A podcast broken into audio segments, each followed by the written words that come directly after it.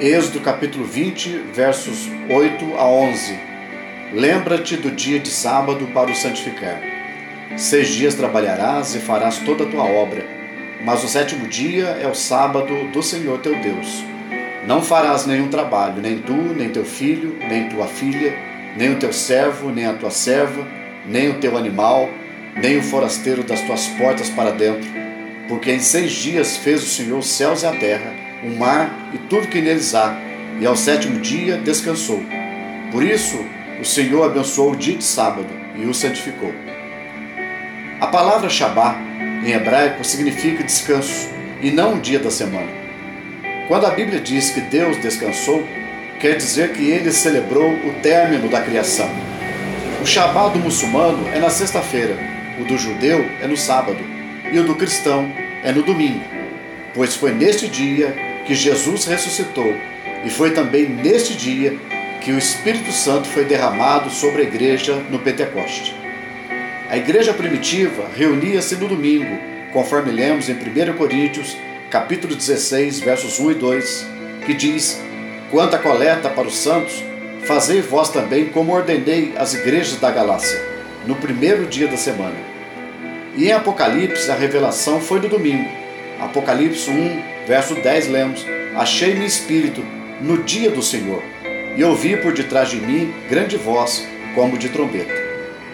Paulo, falando da libertação que Jesus nos trouxe, escreveu que não estamos presos a ter que celebrar o descanso num dia específico. Em Colossenses 2, versos 16 e 17, lemos: Ninguém, pois, vos julgue por causa de comida e bebida, ou dia de festa, ou lua nova, ou sábados, porque tudo isso tem sido sombra das coisas que haviam de vir, porém o corpo é de Cristo. Em Romanos capítulo 14, versos 5 e 6, também lemos: Um faz diferença entre dia e dia, outro julga iguais todos os dias. Cada um tem opinião bem definida em sua própria mente. Quem distingue entre dia e dia, para o Senhor o faz. O dia de descanso é para repouso físico. O propósito de ser reservar um dia de descanso evitar o desgaste e esgotamento da nossa vitalidade. Deus ensina que, por termos limites, precisamos de descanso. Ele criou o organismo humano com a necessidade de descanso periódico. Ele quer que desfrutemos de uma vida equilibrada e saudável. Não espera que estejamos trabalhando nem descansando o tempo todo.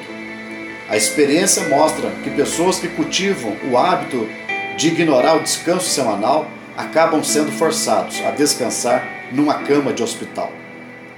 O dia de descanso é para reabastecer o nosso espírito. Deus está nos dando um instrumento facilitador da nossa saúde espiritual. É uma oportunidade para colocar a nossa alma no compasso de Deus. O descanso é um instrumento para nos ensinar a buscar a Deus e a desfrutar da alegria de estarmos em comunhão com Ele. No Salmo 122, verso 1, lemos: Alegrei-me quando me disseram: Vamos à casa do Senhor. O que fazer nesse dia para reabastecer nosso espírito? Primeiro, manter comunhão com os irmãos. Precisamos do apoio espiritual que só pode ser adquirido na comunhão dos santos. Segundo, manter comunhão com Deus. O que significa santificar? Significa separar, colocar a parte dos demais, tratar de um modo diferente. Ele está dizendo: Este dia é meu. Não é do futebol, nem da preguiça, não é nosso.